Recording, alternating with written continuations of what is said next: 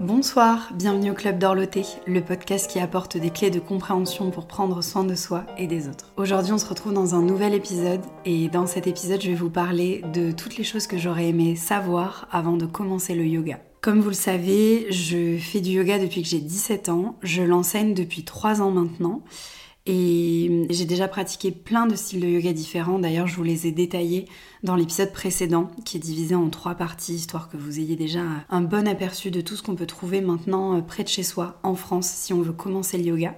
Et maintenant que je vous ai fait un petit peu l'état des lieux de toutes ces pratiques, euh, je vais vous parler de tout ce que j'aurais aimé savoir avant de me mettre au yoga, avant de commencer par le yoga Bikram, puis ensuite j'ai découvert plein de styles de yoga. J'ai fait, j'ai pratiqué dans différentes euh, villes de France avec différents professeurs. Euh, j'ai aussi pratiqué en ligne, euh, sur des cours en live. J'ai pratiqué sur des différentes plateformes en ligne aussi. Donc voilà, j'ai voyagé vraiment autour du yoga, autour de différentes pratiques. Et il y a des choses que j'aurais aimé qu'on me dise avant que je me mette vraiment au yoga et que j'approfondisse cette pratique. Parce que c'est des choses dont je me suis rendu compte après coup et pas du tout au moment de commencer. Donc voilà, peut-être que ça pourra vous aider, euh, que je vous parle de tout ça. En tout cas, ce sont les choses qui me viennent en premier si vraiment euh, vous êtes motivé à vous lancer euh, dans le yoga, qu'après avoir écouté le précédent épisode, vous savez plus ou moins quel style de yoga est fait pour vous. Là, moi, je vais vous donner un petit peu mes retours d'expérience et un petit peu mes tips, si on peut dire ça, sur ce qui est important en fait de savoir avant d'ancrer une pratique régulière de yoga. Donc, on commence avec le premier point. Je me suis fait déjà euh, des petites notes un petit peu pour avoir un peu une sorte de plan pour être sûr que voilà, il y a différents points. Vous verrez ce qui vous parle le plus aussi à vous, c'est hyper important.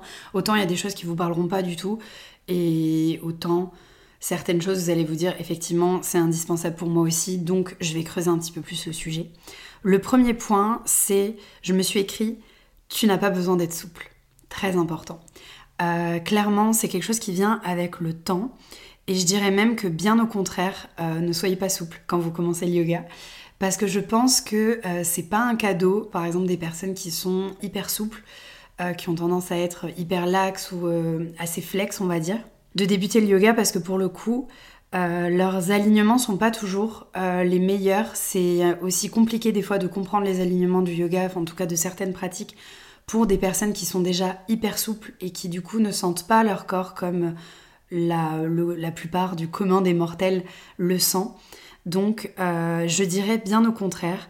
Et dans tous les cas, à force de pratiquer, toujours en douceur et en respectant vos limites, votre corps va s'ouvrir avec le temps, votre corps va s'assouplir et dans tous les cas, je dirais que la souplesse, c'est pas du tout le but ultime euh, du yoga.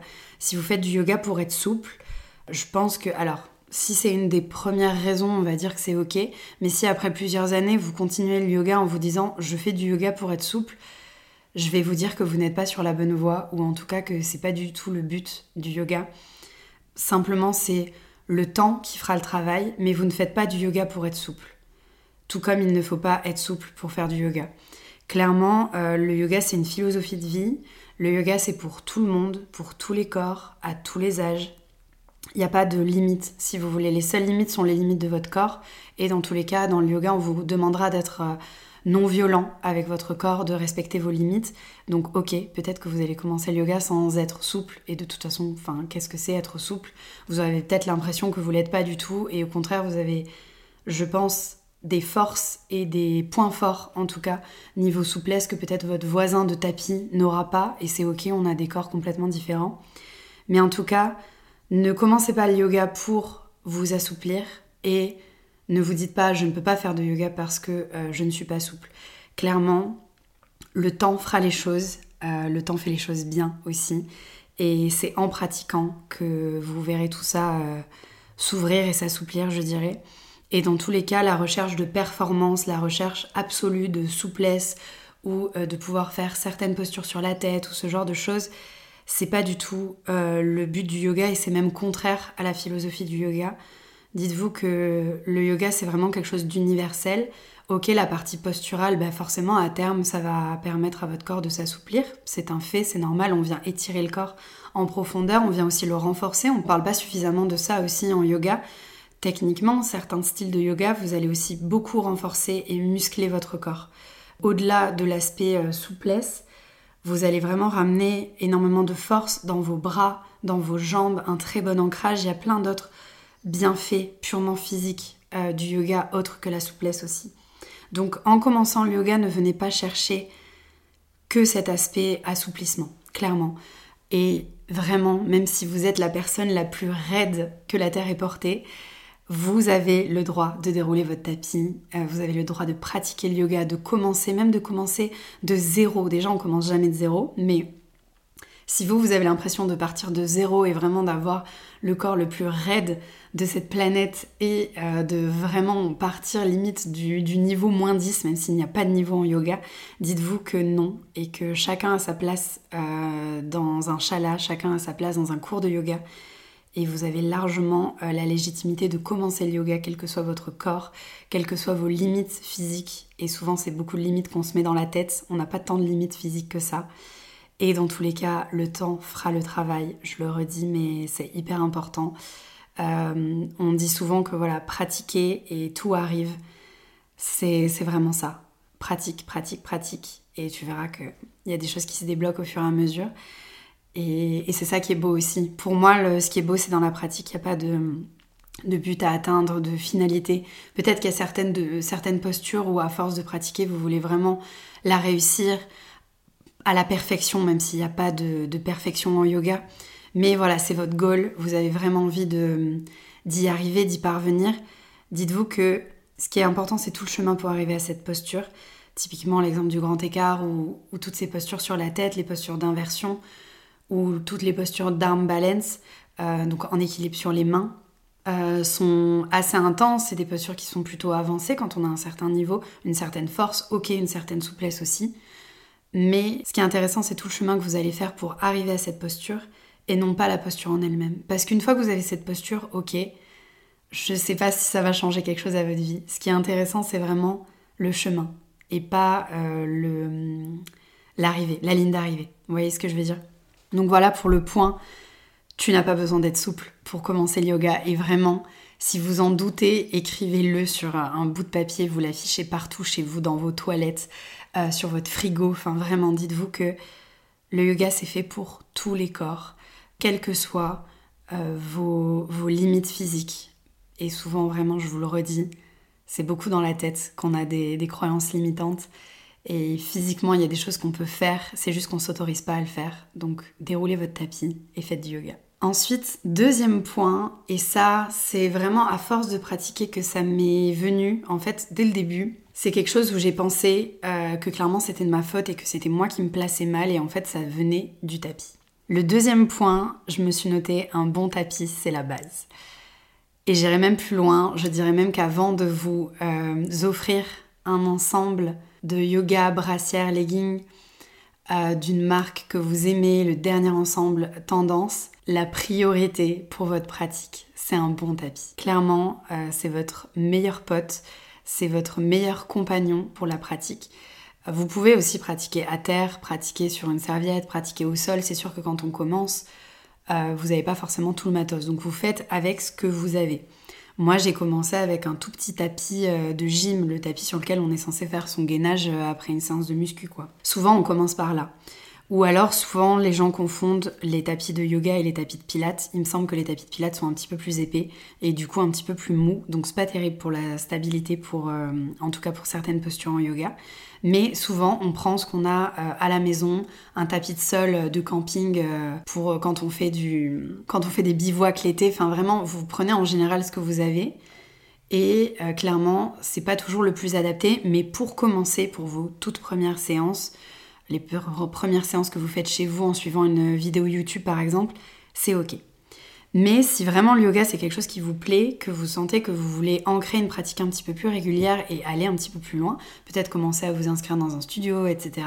Ça, au bout d'un moment, il faudra peut-être investir dans un bon tapis. Moi, j'ai commencé le yoga, le studio dans lequel je faisais du yoga, que ce soit pour le Bikram, le Vinyasa plus tard, c'est des studios où il y avait déjà des tapis. Donc soit, d'ailleurs je ne sais pas si ça se fait toujours, mais certains studios louent les tapis. Donc ça veut dire que vous payez votre place et en plus de ça, il faut louer le matos. Je ne sais pas si ça se fait toujours, mais en tout cas, le premier studio où, euh, où j'ai fait du yoga, le studio de Bikram, je devais payer en plus mon tapis, il me semble, dans mes souvenirs si je ne dis pas de conneries. Et euh, ça pour le coup, bon, c'est un peu bof. Euh, le mieux c'est qu'on vous fournisse le matériel j'ai envie de dire gratuitement ou en tout cas que ça soit compris dans votre, euh, dans réservation, quoi, dans votre place pour le cours. Et euh, en général, vous faites un petit peu avec ces, ces tapis-là, qui sont des tapis de studio.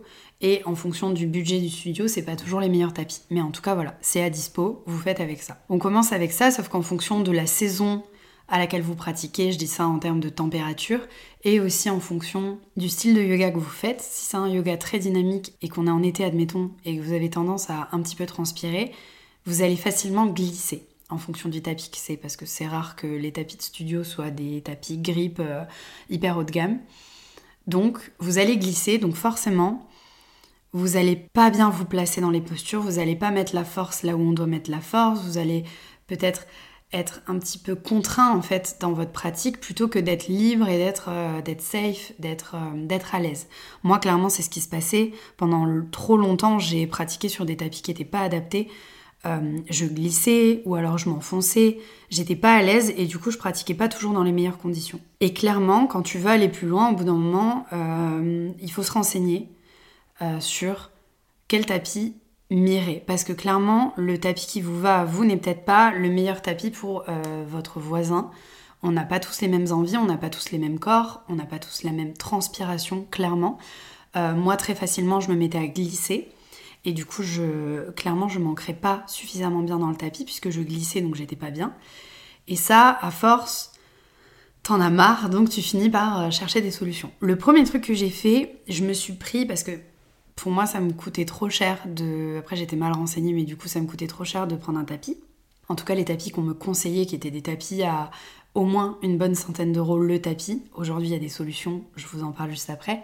Du coup, ce que j'ai fait, c'est qu'en fait, euh, d'ailleurs, je me souviens très bien de la marque, c'était la marque Huge. Je sais pas si, euh, je sais que la marque existe encore, mais je sais pas si ces produits-là existent. C'était une espèce de toute petite serviette, donc quelque chose que je pouvais euh, plier facilement dans mon sac. Une petite serviette un petit peu peau de pêche, alors déjà, j'ai jamais compris à quel moment le côté peau de pêche, un peu d'un, euh, c'était grippe et antidérapant, parce que clairement ça ne l'est pas, ou alors euh, pour des personnes qui ne suent pas des mains, parce que je ne, je ne, sais pas, je ne sais pas comment j'ai pu euh, pratiquer aussi longtemps sur ce truc. C'était une petite serviette, vraiment toute fine, avec un aspect un petit peu peau de pêche ou un daim un peu, je décris peut-être très mal le produit, mais bon voilà. les visuels étaient très beaux, de toute façon Huge pour ça ils sont très forts. Euh, le visuel était très beau et en fait c'était censé être une petite serviette que tu mets qui fait la taille d'un tapis de yoga, que tu déroules par-dessus le tapis de yoga de, euh, ta salle en gros. Donc c'est ce que je faisais. Je continuais de prendre euh, le tapis de, du studio où je pratiquais et du coup je déroulais ma serviette par-dessus. Et donc j'ai fait ça longtemps, longtemps, longtemps, longtemps. Et un jour, la professeure avec laquelle je prenais des cours de vinyasa a fini par me donner des cours particuliers. Je prenais des cours particuliers avec elle. Et elle m'a dit arrête avec ce truc. Parce que là, tu glisses, t'es pas bien. Et effectivement, je continuais de glisser. Effectivement, je glissais un petit peu moins. Mais je glissais quand même et puis j'étais pas bien. Et en fonction des transitions que vous faites, ça reste une serviette. Du coup, il suffisait que je donne un petit coup ou que j'emporte la serviette un petit peu avec moi pour que de nouveau elle se replie et qu'elle se roule un petit peu. Et j'étais pas du tout bien, je perdais du temps à la remettre. C'était pas, euh, encore une fois, je pratiquais pas du tout dans les bonnes conditions, là encore. Et elle m'a dit arrête avec ça, euh, je vais te montrer un petit peu. Elle avait tout un tas de tapis chez elle, je pense qu'elle devait avoir euh, presque une dizaine de tapis différents, de plein de marques différentes. Et justement, c'est ce qu'elle me disait, qu'elle pendant des années, elle avait testé plein de trucs et que là, justement, j'en profitais d'être chez elle pour qu'elle me montre un petit peu tout ce qu'elle avait. Je finis par trouver une marque qui me correspond bien, qui en plus proposait des grands tapis. Il y a une taille de tapis standard. J'ai plus les, les, dimensions, mais en tout cas, c'est les tapis que vous verrez euh, un petit peu partout avec une taille. Moi, je les trouve un petit peu petits, mais c'est sûr que la plupart des tapis, c'est vraiment la taille standard. Mais certaines marques font des grands tapis. Et ça, c'est trop cool. Des tapis qui font, euh, je saurais pas je vais essayer de vous trouver les, dimensions. Euh, donc j'ai trouvé les dimensions. en général, c'est une soixantaine euh, de centimètres de largeur et le mieux, c'est que ça soit entre 3 et 6 mm d'épaisseur. Au-delà de 6 mm, c'est un petit peu trop et du coup, on est dans ce que je vous disais avec les tapis de pilates qui sont beaucoup plus épais. Ou même des fois, c'est plus d'un centimètre d'épaisseur. Mais là, en fait, on s'enfonce. Donc pour le yoga, Clairement, le yoga, tu devrais presque avoir l'impression que tu es au sol. Le tapis est simplement là pour t'isoler un peu du sol, mais c'est pas censé être un renfort.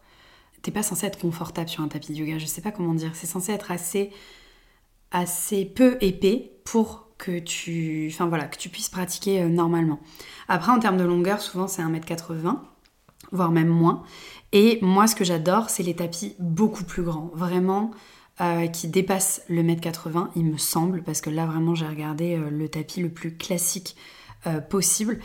Et pour le coup, j'aime les tapis plus grands, plus larges. je sais pas pourquoi, alors que je suis pas tellement, je suis pas si grande que ça, je fais 1m69, mais j'aime les, grands tapis. typiquement en Shavasana, je déteste quand mes pieds dépassent et il y a des tapis qui sont vraiment petits. Donc, toujours est-il qu'elle me fait tester un petit peu ces tapis. Il y a une marque, il me semble que c'est Jade Yoga ou quelque chose comme ça. Euh, ce tapis-là, je l'ai gardé pendant des années. C'était un tapis qui a grippé bien, qui fait qu'en fait, là, avec ce tapis-là, alors clairement, il était super lourd.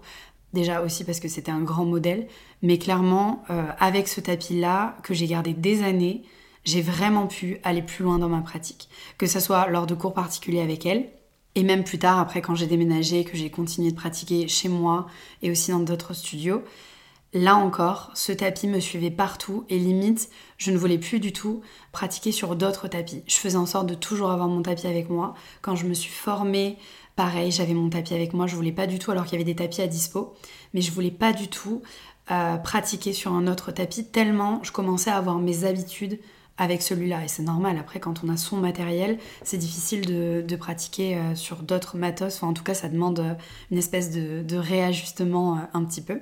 Et lors d'une de mes formations, je je sais plus pourquoi, j'ai dû me dire, bon, il y a des tapis sur place, je vais pas prendre ce tapis-là, mon tapis.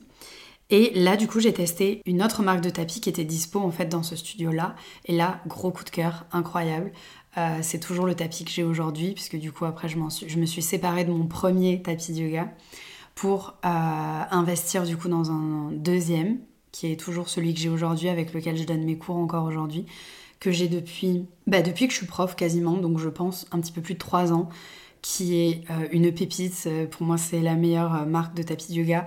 La marque, c'est Lululemon. Alors, clairement, c'est pas donné. La taille standard est à 98 euros. Et là, le grand tapis que j'ai, il me semble que c'était aux alentours de 120 ou 130 euros. C'est un budget, c'est clair, mais après, donc moi clairement c'est mon métier, donc le matériel est important. Mais vous voyez, même avant que ça devienne euh, mon travail, mon métier, le fait de vouloir évoluer dans sa pratique, de vouloir aller un petit peu plus loin, pratiquer aussi plein de choses différentes, Surtout si euh, vous faites des pratiques dynamiques, que vous avez tendance à transpirer, vous allez peut-être avoir besoin voilà, d'un tapis qui grippe, en tout cas qui permet de ne pas glisser. Au contraire, si vous faites du kundalini ou que vous faites du yin yoga, il existe des tapis hyper doux, vraiment comme un effet un peu mouton. C'est hyper agréable pour des styles de yoga où vous pratiquez avec quelque chose de très doux au sol. Il en existe en fait vraiment pour tous les styles. Moi, le mien, il est vraiment tout simple, il est noir avec un effet un petit peu marbré dessus, mais après, il en existe vraiment de toutes les couleurs, de tous les styles, euh, de toutes les tailles, de toutes les épaisseurs différentes. Il y a des marques qui mettent vraiment l'accent sur les visuels et sur un, certain marketing en tout cas à ce niveau-là. Il y a des gens à qui ça plaît. Moi j'aime euh, quand c'est noir. Moi j'aime quand c'est noir et quand c'est assez épuré. Euh, parce que parce que c'est comme ça je, préfère mais vraiment après il en a pour tous les styles et dès que vous avez vraiment envie d'aller plus loin dans votre pratique, je trouve que c'est un très beau cadeau à se faire, ou en tout cas que quelqu'un aussi peut vous faire, parce qu'à partir du moment où vous allez trouver votre tapis chouchou, vous êtes trop bien. Vous êtes trop bien et vraiment vous sentez que là, voilà, vous passez un cap dans votre pratique, et je trouve que c'est euh, c'est trop cool. Donc franchement, si vous avez quelqu'un qui pratique le yoga depuis longtemps dans votre entourage, ou que même vous, vous le pratiquez depuis longtemps, que voilà, vous avez envie de changer un petit peu de matériel. je trouve ça trop cool de s'offrir un beau tapis de yoga c'est un budget, c'est clair, mais c'est trop important. Et après, vraiment pour les tout petits budgets, parce que vous voyez, moi ça a été mon cas, c'est pour ça que j'ai acheté cette serviette avec laquelle j'ai pratiqué pendant longtemps, alors qu'en fait ça me correspondait pas du tout, mais je m'en rendais pas compte ou pas trop quoi. Pour les plus petits budgets, clairement n'achetez pas de serviette antidérapante, passez par un tapis direct, mais euh, vraiment la marque qui pour moi a un rapport qualité-prix qui est assez ouf et j'ai des tapis euh, de cette marque-là, c'est Kim Jali euh, de Decathlon. Clairement, Decathlon là-dessus, ces dernières années, ils sont tellement au-dessus de plein d'autres marques et en étant beaucoup moins chers avec des tapis qui durent sur des années, des tapis que vous pouvez emporter partout, qui résistent à tout, enfin c'est incroyable. Donc les tapis Kim Jali, il y a une gamme, il y a un petit peu tous les prix. Il me semble qu'à partir de 20 euros, même pas, vous pouvez commencer à avoir un bon tapis.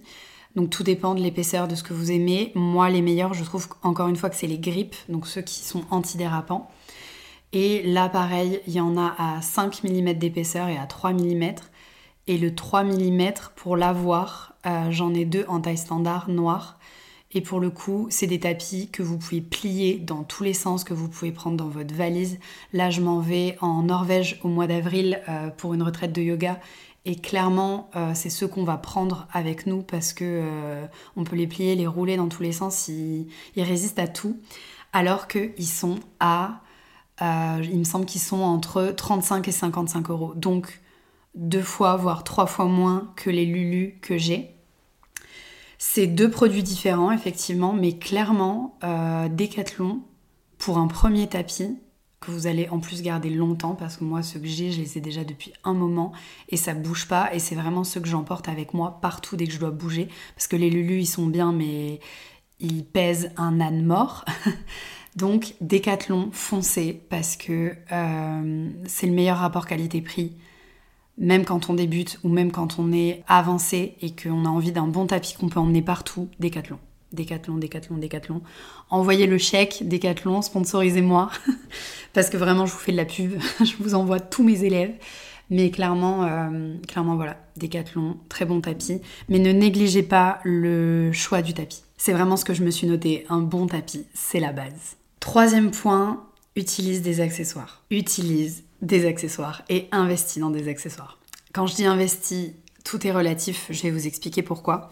En général, à partir du moment où vous avez votre tapis, c'est bon, vous êtes, vous êtes équipé. Vous avez votre starter pack, on est bon.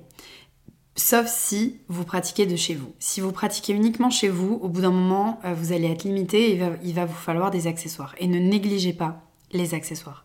Et si au contraire vous avez votre tapis que vous emmenez avec vous au studio où vous pratiquez, ou en tout cas dans la salle vous pratiquez, en général, et je vous le souhaite, un bon professeur aura du matos. Et un bon studio de yoga surtout aura du matériel. Clairement, euh, il y a beaucoup de profs qui négligent trop souvent euh, les accessoires qui pour moi au contraire sont vraiment essentiels quel que soit le style que vous pratiquez. Quel que soit le style de yoga que vous pratiquez, les accessoires sont un point clé pour soit avancer dans votre pratique, soit au contraire travailler différemment votre corps, soit pour vous soutenir, pour rehausser un petit peu la hauteur du sol aussi si vous n'arrivez pas à toucher terre avec le bout de vos doigts sur certaines postures. C'est essentiel pour vos relaxations aussi à la fin, pour, vos méditations. Clairement, le starter pack idéal serait un bon tapis, décathlon, décathlon, un bon tapis, deux blocs, donc deux blocs ou deux briques ça dépend des termes, mais en tout cas c'est la même chose. Deux blocs en liège de préférence. Euh, il existe des blocs en mousse, mais clairement c'est pas du tout pour la même chose. Vous en aurez pas du tout la même utilité. Moi je dirais pour que pour commencer, même si c'est moins confortable, on s'en fout. De toute façon on n'est pas là pour le confort. Des blocs en liège, donc deux parce que vous avez deux mains. Donc c'est important d'équilibrer. N'en achetez pas qu'une seule comme j'ai pu le faire au début quand j'ai commencé le yoga. Du coup c'est pour ça que je vous dis deux blocs, un tapis, décathlon, la lourdeur, une sangle une seule suffit pour le coup. Une sangle et un bolster. Le bolster, comme le tapis, c'est votre meilleur pote. Moi, clairement, le bolster, après, je connaissais très peu déjà l'objet. Je voyais pas trop à quoi ça servait. J'ai fait ma formation de yin yoga. Enfin, je m'en servais déjà quand je prenais des cours de yin yoga. Mais j'avais la sensation de pas réaliser à quel point c'était essentiel. C'était un outil, enfin c'est vraiment, c'est vraiment votre meilleur pote en fait. Et quand j'ai fait ma formation de yin yoga où vraiment on a pris le temps en fait de décomposer chaque posture, de d'expliquer pourquoi on avait besoin autant de matériel, etc. Et c'est valable pour tous les styles de yoga, pas seulement le yin yoga. Le bolster, je me suis dit mon dieu mais je c'est la première chose qu'il faut que je m'achète en fait. Après avoir fait cette formation, j'avais déjà mon tapis. On en a parlé juste avant mais le bolster, j'avais déjà des blocs, sangles et tout. Mais vraiment le bolster c'est votre meilleur pote. C'est un outil qui vous permet euh, d'avoir un petit peu plus de hauteur si vous manquez de souplesse. Et c'est ok parce que en fonction des postures, tout le monde manque de souplesse un jour ou l'autre. Vous ne pouvez pas être hyper flex tout le temps, sauf euh, si voilà vous faites euh, de la gymnastique depuis que vous êtes toute petite. Et encore, c'est des choses qui peuvent se perdre un peu. Le bolster, c'est vraiment idéal pour vous relaxer, pour faire des pratiques toutes douces les jours où vous avez moins envie, vous avez moins d'énergie. Clairement, pour vous décrire un petit peu l'objet déjà, si vous voyez pas ce que c'est, c'est ces espèces de longs coussins un petit peu cylindriques avec euh, soit euh, vraiment matière coussin à l'intérieur, enfin de la mousse, je dirais. Et moi, j'en ai avec de l'épeautre à l'intérieur, ce qui fait que le truc prend vraiment, enfin, et à mémoire de forme. Le, ils prennent vraiment la forme que, que vous voulez, quoi, en fonction de la posture euh, dans laquelle vous êtes. Pareil pour les bolsters, il existe différents styles différents tarifs aussi, différents rapports qualité-prix, effectivement, euh, sur des sites pas hyper recommandables. Vous pouvez en trouver euh, des pas chers qui viendront d'Asie pour le coup, je pense. Euh, la marque Chinmudra, ils en font aussi. La plupart des studios en général, c'est des Chinmudra qu'ils ont. Et après, personnellement, pour mon studio à moi, j'ai fait le choix de travailler avec une créatrice euh, qui est basée à Toulouse, qui travaille avec des tissus pour la plupart qui sont français. L'épeautre, du coup, qui est à l'intérieur, si je ne me trompe pas, effectivement, c'est bien de l'épeautre et c'est de l'épeautre bio. Elle fait travailler des producteurs locaux au niveau du Grand Sud-Ouest, on va dire. Il me semble qu'elle travaille avec des producteurs qui sont dans le Gers et aussi un petit peu plus. Euh, un petit peu plus bas du côté de euh, l'Aude et de l'Hérault, mais en tout cas, voilà. Disons qu'elle fait travailler des Français et surtout des personnes voilà qui sont proches aussi de là où je me trouve. Et elle elle fait tout à la main toute seule euh, chez elle dans son atelier. Elle est basée à Toulouse et la marque c'est Les Barbaries euh, parce qu'elle s'appelle Barbara et je vous conseille d'aller voir son travail. Elle fait des afous aussi. Donc les afous, c'est les petits coussins de méditation plutôt en forme de cercle, enfin vraiment coussins de méditation. Elle fait donc des bolsters, elle fait des high pillows, les coussins pour les yeux pour euh, les relaxations, voyage sonore, je lui en ai pris aussi. Et à chaque fois, il me semble que régulièrement, de temps en temps, elle change un petit peu de collection. Elle a vraiment ses best-sellers aussi. Les tissus sont sélectionnés, mon dieu, mais avec tellement de goût. Euh, vraiment, si je peux vous conseiller ça aussi, c'est un très beau cadeau à se faire. Alors effectivement, comme c'est de l'artisanat euh, et que c'est des productions euh, quasiment 100% françaises, qu'elle fait tout dans son atelier, effectivement, ça a un prix, mais c'est normal et clairement, vous savez où va votre argent. Plutôt que de commander du chinois, moi je vous conseille de vous tourner vers des fabrications françaises ou au moins européennes mais en tout cas, voilà, ce que fait Barbara, c'est un travail de fou. Et euh, je vous conseille d'aller voir son travail. Donc moi, c'est le choix que j'ai fait euh, parce que je voulais, voilà, un tissu que je verrais pas partout. Euh, je voulais que ça soit elle aussi qui, le fasse parce que clairement, j'aime beaucoup sa manière de, voir le monde du yoga, j'aime beaucoup sa façon de travailler, donc pour moi c'était important. Et aussi de soutenir son travail, de soutenir tout ce qu'elle fait, tout ce qu'elle véhicule comme valeur aussi. Donc voilà, là encore, c'est exactement comme pour le tapis de yoga. Tournez-vous vers les marques qui vous parlent. Pareil pour le tapis de yoga, j'en ai pas parlé, mais il existe des marques en France qui font de très bons tapis aussi. Donc tout dépend. Le mieux c'est de pouvoir tester quand même avant d'en acheter. Parce que c'est sûr que si on achète quelque chose qu'on n'a pas essayé, on ne sait pas trop un petit peu ce qu'on va recevoir. Mais en tout cas, voilà, moi les yeux fermés, je vous conseille tout ce que fait Barbara. Donc vraiment les accessoires, c'est la clé. c'est la clé pour faire avancer sa pratique. Des fois, d'un côté, il y a une posture qui passe et en fait, de l'autre, elle passe pas. Donc, vous allez avoir besoin d'un bloc euh, pour vous rehausser un petit peu. Des fois, pour vous réajuster et être sûr que l'alignement soit parfait, même si ce mot n'existe pas en yoga, que l'alignement soit le plus juste possible, vous aurez besoin en fait d'accessoires. Et c'est ok, et ça veut pas dire que vous pratiquez mal, ça veut pas dire que vous avez le niveau débutant, et encore, enfin, il n'y a pas de niveau débutant en, yoga, c'est beaucoup plus complexe que ça. Mais en tout cas, voilà, acceptez. Ayez l'humilité aussi de vous dire bah, j'ai besoin d'un bloc pour cette posture. Là, je vais avoir besoin d'une sangle pour être sûr de bien m'étirer. Euh, là, le bolster, vraiment, ça va beaucoup m'aider. Utilisez des accessoires. Je vous ai dit starter pack. Une fois que vous avez votre tapis, deux blocs, un bolster, une sangle. Et avec ça, vous êtes bien. S'il y a déjà ce matos-là dans, dans, le studio dans lequel vous pratiquez, c'est ok. Vous n'êtes pas obligé d'en avoir chez vous. Mais si ce que vous faites, euh, c'est beaucoup du yoga en ligne avec des cours en live ou sur des plateformes, achetez du matos. Ou alors faites-vous offrir, vraiment c'est des beaux cadeaux. Clairement, euh, les meilleurs cadeaux sont des cadeaux utiles. Donc si dans votre entourage, euh, vous savez qu'il y a quelqu'un qui cherche à vous faire un beau cadeau, un beau tapis de yoga, un beau bolster made in France, made in les barbaries, c'est nickel. Pour moi, c'est hyper important et c'est essentiel et je le redis, quel que soit le style de yoga que vous faites quel que soit le style de yoga.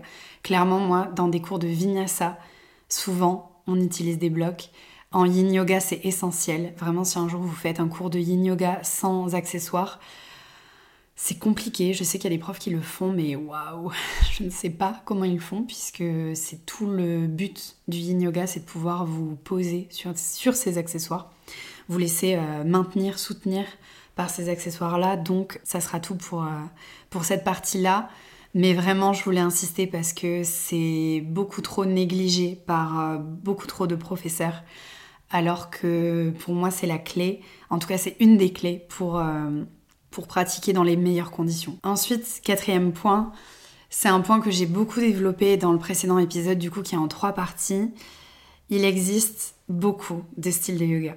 Ça, j'aurais aimé le savoir quand j'ai commencé. Je m'en doutais un petit peu. Ma maman avait déjà fait un petit peu de yoga et je savais que c'était pas la même chose que ce que je pratiquais moi.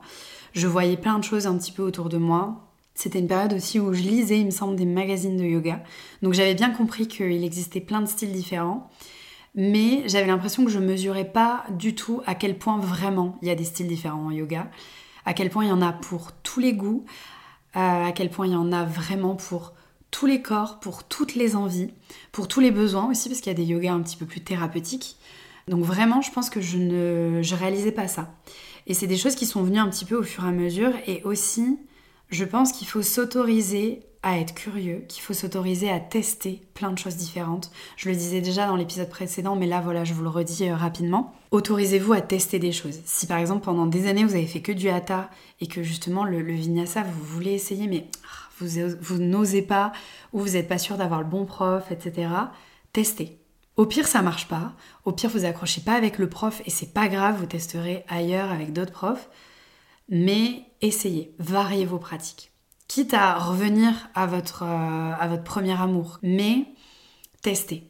Allez voir ailleurs. c'est hyper important. Allez voir ailleurs, testez plein de choses différentes.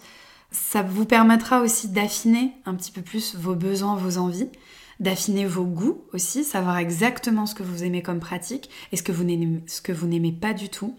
C'est hyper important, je trouve. Et dans tous les cas, vous trouverez toujours ce qui correspond à vos envies, à vos besoins, à votre tempérament, à ce que vous voulez approfondir et travailler. Ce qui est hyper intéressant aussi, c'est tout ce qui va être workshop ou atelier proposé dans certains studios. Testez des trucs tester euh, même des choses où euh, vous vous dites ça n'a pas forcément de lien avec le yoga tout de suite, tout ce qui va être euh, le yoga, le bhakti yoga, le yoga de la dévotion, tout ce qui va être cercle de chant, kirtan. Au départ, on se dit, je vois pas trop le rapport avec le bikram que je fais le mercredi soir. Mais dites-vous que ça, c'est aussi, ça fait aussi partie du yoga. Tout ce qui est chant sacré, les chants, les mantras, testez des trucs. Même si ça vous sort de votre zone de confort, justement, allez-y. Dans le précédent épisode, je vous disais que moi, euh, des fois, il y avait des choses, limite, je, je regrettais d'avoir dit oui, je regrettais d'avoir accepté cette invitation, je regrettais d'avoir dit ok pour euh, un atelier, un événement, j'en sais rien, j'ai pas d'exemple euh, là comme ça, mais des fois, il y a des choses, je me dis, oh, j'ai pas envie d'y aller, j'y vais à reculons. Et en fait, c'est là que je vis mes meilleurs moments, mes meilleures expériences. Alors que pourtant, punaise, sur le coup, ça me sort vraiment de mon confort faut, faut vraiment que je me mette un coup de pied aux fesses pour y aller. Et souvent, c'est vraiment là que je vis des moments de fou quoi, des moments de partage incroyables où je découvre euh, de nouvelles pratiques, des choses que j'adore alors que clairement je j'aurais jamais imaginé adorer ça. Donc, sortez de votre zone de confort, autorisez-vous à tester des choses différentes. Non, ça ne sera pas une infidélité pour votre professeur. Non, votre professeur chouchou ne va pas être fâché si vous allez tester d'autres styles de yoga ailleurs. Non, votre studio de yoga ne va pas vous en vouloir si vous allez faire un workshop dans un autre studio de yoga. Vous avez le droit. Et euh, c'est même un devoir, je dirais, d'aller essayer plein de choses, de vous autoriser à, vivre en fait plein d'expériences différentes. Donc voilà, il n'existe pas qu'un seul style de yoga. Expérimentez, testez. Vous n'en serez que plus riche d'expérience à la fin, vraiment. Dernier point que je voudrais aborder, et d'ailleurs s'il y a d'autres points que vous voulez que j'aborde en podcast, dans une deuxième partie peut-être de cet épisode, euh, vous pouvez m'en faire part, euh, que ce soit en commentaire sous le post euh, en lien avec cet épisode sur le compte Instagram du Club d'Orloté. Vraiment, j'adore vos retours, j'adore recevoir vos messages. Donc, envoyez-moi vos recos, envoyez-moi aussi vos témoignages s'il y a des choses que vous, vous auriez aimé savoir avant de commencer le yoga. Je peux aussi refaire un épisode sur ce thème-là avec des points que j'aurais pas abordés dans celui-ci. Là, je m'en suis, je suis restée, je me suis limitée à 5 points pour pas que ça soit trop long et que ça puisse être écouté euh, assez facilement. Aussi, avant de parler de ce cinquième point, euh, si cet épisode vous plaît, si le podcast du Club d'Orloté vous plaît, je vous invite à le noter, à le liker, à me mettre des pouces en l'air si vous l'écoutez sur YouTube, à me mettre 5 étoiles sur Spotify ou euh, il me semble que c'est Apple Music où vous pouvez aussi noter. Deezer, je suis pas sûre. D'ailleurs, Deezer, qu'est-ce que vous faites? Pourquoi vous ne mettez pas de système de notation? Peut-être que sur Deezer, il y a un système de cœur. Euh, mettez-moi un petit cœur, ce sera toujours cool. En tout cas, voilà, c'est ce qui me soutient le plus avec le fait de s'abonner au compte du Club d'Orloté. Surtout que là, euh, ces temps-ci, je suis vraiment hyper motivée à vous en produire un maximum. J'aimerais trop être régulière et que tous les mercredis ou au moins un mercredi sur deux, vous ayez vos épisodes. Donc, euh, soutenez-moi fort, fort, fort là-dessus pour me donner encore plus de force. Dernier point de ce que j'aurais aimé savoir avant de commencer le yoga. Pour le coup, je triche un peu parce que c'était quelque chose que je savais déjà par mon expérience dans la vie, par l'expérience de mon entourage. Je n'ai jamais glorifié quelqu'un. Je n'ai jamais glorifié un autre être humain. Je n'ai jamais idolâtré un autre être humain. Et je n'ai jamais mis sur un piédestal une autre personne humaine, un autre être humain, là encore. Et du coup, ce que je me suis noté, c'est ton ou ta prof ne détient pas la vérité absolue. N'importe quel euh, être humain ne doit pas être ton gourou. Vous pouvez vous inspirer, on peut tous avoir euh, un petit peu des modèles, ce genre de choses, des personnes, ou même des mentors, hein, il en existe. Hein. Moi, euh, ma première prof de yoga qui vraiment m'a suivi régulièrement, elle fait partie de, elle a fait partie en tout cas de mes sources d'inspiration premières. Et encore aujourd'hui, c'est quelqu'un que j'aime de tout mon cœur et euh, que je suis maintenant un petit peu de loin parce que géographiquement parlant, on n'est pas du tout au même endroit. Mais c'est vrai qu'avec les réseaux, pour ça, du coup, c'est un petit peu plus simple. On peut se permettre de garder contact. Mais je dirais que c'est plus un mentor. Mais je n'ai jamais mis à la place de gourou euh, un professeur. C'est valable aussi pour euh, n'importe quel sport. Ça peut être votre coach sportif. Ça peut être, euh, si vous êtes dans une religion particulière, ça peut être la personne qui représente cet ordre religieux. En tout cas, n'importe quel... Enfin, ton ta prof de yoga préférée, même si c'est vraiment, euh, comme je disais, ton mentor, ta prof préférée, ce n'est pas ton gourou. C'est simplement un être humain comme toi, qui a des failles comme toi. Euh, non, le prof de yoga n'est pas euh, un être parfait. Souvent, c'est ce qu'on entend. Moi, ça va, je le sens pas trop. Je l'ai pas trop, mais parce que je pense que je ne vis pas dans ces sphères-là aussi. En tout cas, souvent, ce qu'on peut se dire, c'est que voilà, ton ou ta prof de yoga ou ton ou ta prof de, je sais pas, de méditation, tout ce qui touche un petit peu comme ça au spirituel ou au new age, on peut se dire, oh là là, mais cette personne-là, voilà, elle a forcément la, vie parfaite, le régime alimentaire parfait, la routine matinale parfaite, c'est quelqu'un qui pratique tous les jours, tout ça. Pas du tout, pas du tout. Votre euh, enseignant de yoga, c'est dans le mot en fait. Il est simplement là pour vous enseigner ce yoga-là. Mais clairement, je pense que c'est le travail aussi de toute une vie. Et c'est votre travail aussi à vous en tant que participant, peut-être en tant que professeur, en tant qu'élève, en tant que novice. Peut-être que vous êtes intéressé par le monde du yoga, mais que vous ne pratiquez pas en tout cas l'aspect physique du yoga, quel que soit qui vous êtes, qui écoutez ce podcast, on est tous des êtres humains au même niveau. Je l'avais dit dans un épisode, il me semble, mais plutôt sur la médecine chinoise, en tout cas sur la philosophie chinoise. Pour moi, euh, l'être humain est là pour faire l'expérience du déséquilibre, l'expérience de, de l'imparfait. Je sais pas comment expliquer ça, mais personne n'est au-dessus de vous, personne n'est en dessous. Personne n'est mieux que vous. Après, on a tous des capacités différentes qui feront que peut-être vous aurez de meilleures capacités dans un domaine qu'une autre personne, ça c'est un fait, mais on est simplement au niveau, euh, je sais pas, ça peut être au niveau professionnel, au niveau d'aptitude, euh, d'aptitude physique aussi. Effectivement, un athlète de haut niveau va être meilleur en course à pied que moi, c'est évident. Mais en termes d'élévation, j'en sais rien, spirituel, vibratoire, tout ce que vous voulez, les termes que vous voulez, qui vous parlent, votre prof de yoga n'est pas meilleur que vous. Et d'ailleurs, j'irai même plus loin, il y a peut-être des choses que vous avez à lui apporter, et il y a peut-être plus de choses que vous avez à lui apporter qu'il n'a à vous apporter, en tout cas si on se limite à ce que chacun peut apporter aux uns et aux autres. C'est ce que... Je vais vous donner un exemple. Alors après, c'est un exemple avec euh, la religion, ou en tout cas, vous mettez la religion que vous voulez, mais en tout cas, je vais utiliser le terme de Dieu. Après, vous l'appelez comme vous voulez. Si pour vous, c'est juste une force vibratoire ou une énergie, c'est ok aussi. Je vais vous expliquer un petit peu. Ça, c'est mon père qui m'a dit ça quand j'étais petite et ça m'a marqué et ça me reste. Et c'est pour ça que je vous dis que je triche un peu et que c'est pas quelque chose que j'aurais aimé savoir avant de commencer le yoga parce que pour le coup, c'est quelque chose qu'on m'a enseigné très tôt quand j'étais petite et que je garderai toute ma vie en tête pour justement ne pas ne pas élever un être humain au-dessus des autres, ne pas, c'est typiquement ce qui se passe après dans, les cas de sectes, euh, de dérives, de dérives de nos sociétés aussi, euh, au niveau des fois même politique dans certains pays, ou peut-être même dans le nôtre, euh, de dérives dans certaines communautés aussi, si on parle d'un point de vue un petit peu plus restreint de, de communautés en fonction de certaines valeurs, de certaines associations aussi, ça peut, peut y avoir des dérives à ce niveau-là. Dès que quelqu'un et au-dessus des autres. Il peut y avoir des hiérarchies et tout, c'est ok, c'est normal, euh, la société capitaliste est faite comme ça. Il peut y avoir des hiérarchies avec euh, voilà, une ou deux personnes au sommet et euh, après on travaille comme ça, ensemble ou pas. Mais il faut pas non plus trop élever un autre être humain au-dessus de soi. Et il faut pas non plus se rabaisser face à cette personne-là parce que pour le coup, personne n'est votre gourou, enfin on est tous des êtres humains, c'est hyper important. Et donc je vais vous raconter ce que m'a dit mon père un jour. Euh, je sais plus du tout euh, dans quel cadre c'était, il me semble qu'on était dans la voiture en train de discuter. J'étais petite, hein. clairement j'étais... Euh, je devais être en CE1 ou CE2, je sais pas quel âge on a quand on est en CE1 ou CE2. On a peut-être 7 ans à peu près, 6-7 ans. Ouais c'est ça, je dirais 6-7 ans. À ce moment-là, moi, si vous voulez, j'ai été éduquée avec euh, plein de spiritualités différentes autour de moi, euh, avec des influences de plein de milieux différents et plein de religions différentes.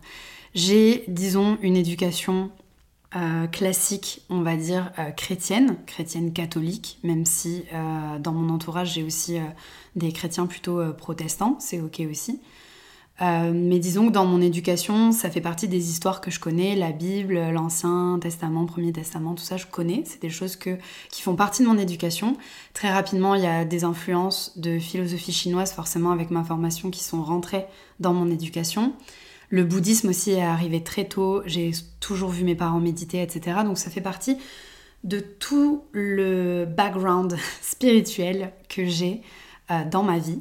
Et du coup, mais on utilisait quand même souvent le terme de Dieu parce que bah, plus simple, beaucoup plus simple, euh, surtout à expliquer à deux petites filles euh, de 6 et 4 ans, clairement. Donc, le terme de Dieu. C'est pour ça que je vais l'utiliser là, mais vraiment ne n'envoyez pas une offense à vos croyances, vous vous y mettez le mot que vous voulez, on s'en fout. Il m'a dit un jour que... Euh, parce qu'en fait, je, je pensais qu'à partir du moment où on était croyant et admettant pratiquant, donc euh, le fait d'aller à la messe, etc. Ou même au-delà d'aller à la messe, le fait de, prier tous les jours, de méditer tous les jours, d'avoir une spiritualité quotidienne. Une, comment on appelle ça? Quelqu'un qui est pieux, ouais, c'est un peu ça. Quotidien, vraiment quelqu'un qui vit là-dedans, qui l'incarne, et vraiment qui le montre. Pour moi, il y avait ce côté-là, euh, pratiquant, voire même euh, dans mon entourage, j'avais aussi pas mal, en tout cas dans mon entourage scolaire, pas mal de personnes qui étaient donc des religieuses, des sœurs, euh, des moines, j'étais, euh, j'étais dans le privé, donc j'étais forcément au contact d'évêques, tout ça. Et la hiérarchisation dans l'église, je pensais, en tout cas dans l'église catholique, je pensais que plus on était haut dans ces sphères-là, ou en tout cas plus on, on dédiait sa vie à un Dieu, à une religion, à une étude de cette religion et du sacré du divin, plus on était proche de ce divin. Pour moi, c'était ça. Et pour moi, les gens lambda, euh, qui avaient pas et je me mettais dans ces gens lambda là, qui n'avaient pas forcément euh, de croyances particulières ou en tout cas qui étaient en questionnement. Oui, à 6 ans, j'étais déjà en questionnement sur tout ça. Je pensais qu'on en était plus éloigné et qu'il y avait vraiment une hiérarchie et qu'effectivement, si tu étais religieuse, que tu choisissais de dédier ta vie euh, à une religion, je pensais que tu étais plus proche en fait de ce divin là. Et un jour, en parlant avec mon père, il m'a dit que ben, qu'en fait pas du tout, que c'était pas parce que tu portais une croix autour du cou et tu vas à la messe tous les jours que tu es plus proche de Dieu que quelqu'un qui ne croit même pas en fait. Alors j'ai mis un moment à l'intégrer, enfin pas un moment, j'ai compris de suite, mais j'ai ça m'a fait un choc. Parce que je pense qu'à l'école, euh, j'avais dû poser la question dans mes copines qui croyaient en Dieu, qui croyaient pas en Dieu, etc. Enfin les trucs d'enfants quoi histoire d'avoir des repères. Et je lui avais dit, mais c'est fou parce que euh, cette copine-là, on est très copines, je l'adore, et pourtant elle croit pas en Dieu, du coup on croit pas à la même chose, et euh, bah, c'est dommage parce que euh, je vois que c'est vraiment quelqu'un de bien. Enfin, il y avait un peu un truc comme ça où je, je comprenais pas pour moi. Il y avait une certaine, quand on est enfant, il y a une dualité, c'est si on est du côté du bien, tous les autres sont un peu moins bien, ou du côté du mal. Maintenant j'ai compris que c'était beaucoup plus compliqué que ça. Mais j'avais un peu un truc de ah non, on n'est pas dans la même team alors que pourtant je l'adore. Et c'est là qu'il m'a dit mais tu sais qu'il euh, y a plein de gens qui, sans le savoir, à travers ce qu'ils font tous les jours, à travers les valeurs qu'ils véhiculent, les combats qu'ils mènent, à travers la vie qu'ils ont, ils sont plus proches de Dieu ou du divin ou d'une énergie euh, divine, si vraiment on veut l'appeler comme ça, que quelqu'un qui prie tous les jours. Parce que c'est dans tes actes et dans ce que tu incarnes, et c'est là qu'on en rejoint euh, tout le monde du yoga aussi.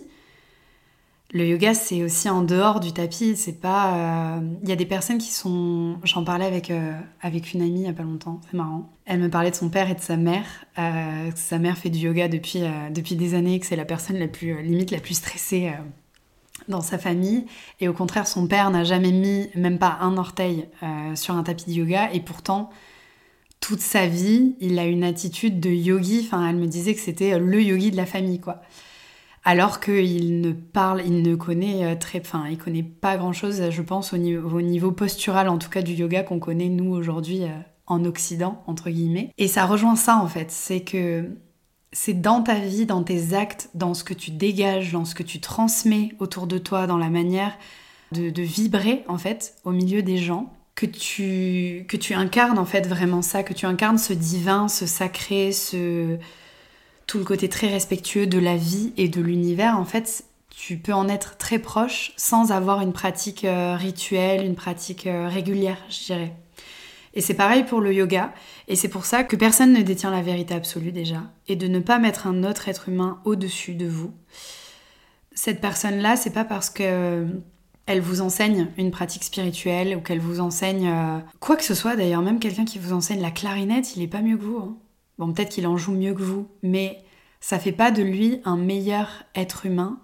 Peut-être que qu'à la maison c'est quelqu'un d'odieux avec euh, avec sa femme. Peut-être que, enfin voilà, il y a, on est des êtres très complexes. Euh, on est aussi sur Terre, c'est ce que je vous disais, en tout cas moi c'est ce que je crois, pour faire l'expérience du déséquilibre. Et c'est tout ce qui fait la beauté de l'humanité et la beauté aussi de, des autres animaux. Ne l'oublions pas, nous sommes des animaux. Mais je gardais ça en tête, en tout cas moi ça m'a marqué quand mon père me l'a dit. Il m'a dit, tu sais, t'es pas obligé de, prier tous les jours et, et d'avoir une croix autour du cou, d'avoir une croix tatouée pour être plus proche euh, de Dieu qu'un autre.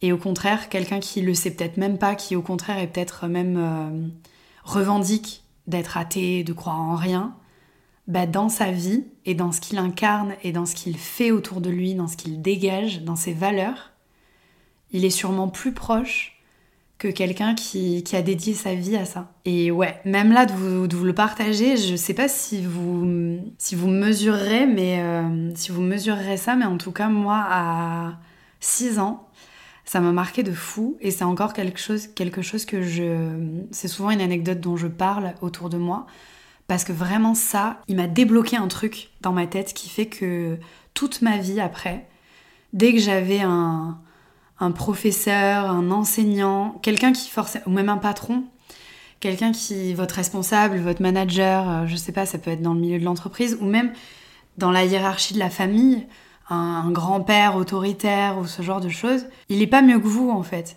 Il n'est pas mieux que vous, vous n'êtes pas mieux que lui non plus.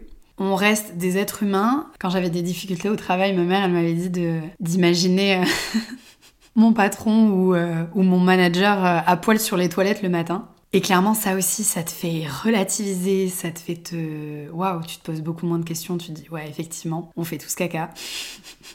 Euh, et, on est tous vulnérables et on a tous des failles et non, personne n'est parfait et non, votre prof de yoga, votre prof de méditation, même si c'est la personne peut-être la plus pure que vous connaissez ou en tout cas vous avez l'impression que c'est la personne la plus pure que vous connaissiez, je ne sais plus parler. Ben, c'est pas forcément le cas. Et, je vous dis ça aussi pour euh, vous protéger de ce que vous voyez aussi sur les réseaux. Dites-vous que ce qu'on montre euh, sur Instagram, ce qu'on montre sur, euh, sur TikTok, sur tous les médias sociaux, sont uniquement ce qu'on décide de vous montrer. je dis, je parle aussi en connaissance de cause et c'est valable pour moi aussi. Clairement, on ne montre pas tout. Et c'est ce qui fait que peut-être des fois on a l'impression que le prof de yoga c'est forcément celui qui est végétarien, vegan, qui a une vie hyper équilibrée, qui se lève tôt le matin, qui est hyper productif, qui fait plein de trucs, qui prend soin de son corps, etc. Euh, pas du tout. Si vous saviez le nombre de profs de yoga que je connais qui sont fumeurs, qui sont fumeurs, qui boivent de l'alcool, qui, qui mangent pas forcément toujours très bien, et, on s'en fout en fait, c'est pas du tout un jugement, de, un jugement de valeur de ma part. Bien au contraire, c'est simplement pour vous dire qu'on a tous des failles, qu'on est complètement imparfait. On l'est tous. Vous avez sûrement beaucoup de choses à apporter aussi à votre prof de yoga, vous avez beaucoup de choses à apporter à votre manager, à votre patron, à votre chef d'équipe. Vous avez beaucoup de choses à apporter à vos parents aussi. Non, les parents ne vous sont pas supérieurs, effectivement. Ils sont là pour euh, vous transmettre plein de choses, pour, euh, ils vous ont éduqué, ils ont fait leur job, leur job de parents. Mais vous, dans votre vie, vous avez aussi beaucoup de choses à leur apporter, à apporter des choses aux, plus grands dans votre vie, dans votre famille, même dans vos amis. Il y a la même chose pour euh, les formations de yoga aussi. Je vous donne un exemple. les personnes qui se sont formées en Inde, il y a un peu un truc waouh, wow, il s'est formé en Inde sur les terres du yoga, tout ça. Euh, il y a de super formations en France, hein, je vous rassure, et il y a de très mauvaises formations en Inde aussi. Le fait que vous soyez formé en Inde, par exemple, ne fait pas de vous un meilleur professeur que quelqu'un qui euh, s'est formé en France ou en Europe ou dans une autre destination. Le fait de s'être formé à Bali, ça a beau être super stylé, ça fera pas forcément de vous un meilleur enseignant de yoga que quelqu'un qui s'est formé au fin fond de la Creuse. Je sais pas s'il y a des formations de yoga dans la Creuse, mais vous m'avez compris. Donc clairement, ne mettez pas, en tout cas ne mettez en aucun cas un autre être humain sur un piédestal. On a tous des failles et votre prof de yoga ne détient pas la vérité absolue. Tout ce que votre prof de yoga va vous dire, va vous transmettre. Gardez un esprit critique recouper les faits, j'ai envie de vous dire. Après, c'est parce que moi, c'est comme ça que je, fonctionne, mais gardez du recul, prenez du recul. Faut pas non plus que votre prof de yoga prenne la place d'un médecin. Il faut pas non plus que votre prof de yoga prenne la place d'un conseiller familial, euh, d'un love coach, euh, de, je sais pas, d'un avocat. Enfin, vraiment, c'est pas du tout, euh, ou d'un comptable. Clairement, chacun son métier. Un prof de yoga, il est là pour vous enseigner le yoga, en l'occurrence souvent le yoga postural, et ça s'arrête là. Vous pouvez prendre des conseils, mais un prof de yoga n'est pas médecin. Il ne doit pas vous demander quoi que ce soit euh, au niveau médical, au niveau santé. Euh, entourez-vous de gens de confiance. De toute façon, normalement, si vous avez un prof de yoga dans lequel vous avez confiance et qui connaît son métier, qui connaît les limites de son métier aussi, il n'ira pas trop loin. mais je vous le dis quand même parce qu'on est surpris des fois. Donc voilà, votre prof de yoga, c'est pas votre gourou, c'est pas quelqu'un de meilleur que vous. Et toujours, voilà, prenez du recul sur ce qui est dit. Faites votre cours de yoga, prenez tout ce qu'il y a à apprendre à ce niveau-là. Faites-vous kiffer, pratiquez le yoga à fond, éclatez-vous. Mais euh, partagez des choses avec votre prof de yoga, des lectures, tout ça, ça c'est ok. Mais c'est vrai que voilà, faut, faut pas que ça aille trop loin. Et je pense que des fois la limite elle est assez fine. Donc euh, restez, euh, Restez à l'écoute des red flags aussi, de toutes les petites choses que, qui vous font tiquer un peu, s'il y a des choses qui commencent à vous faire tiquer chez un professeur.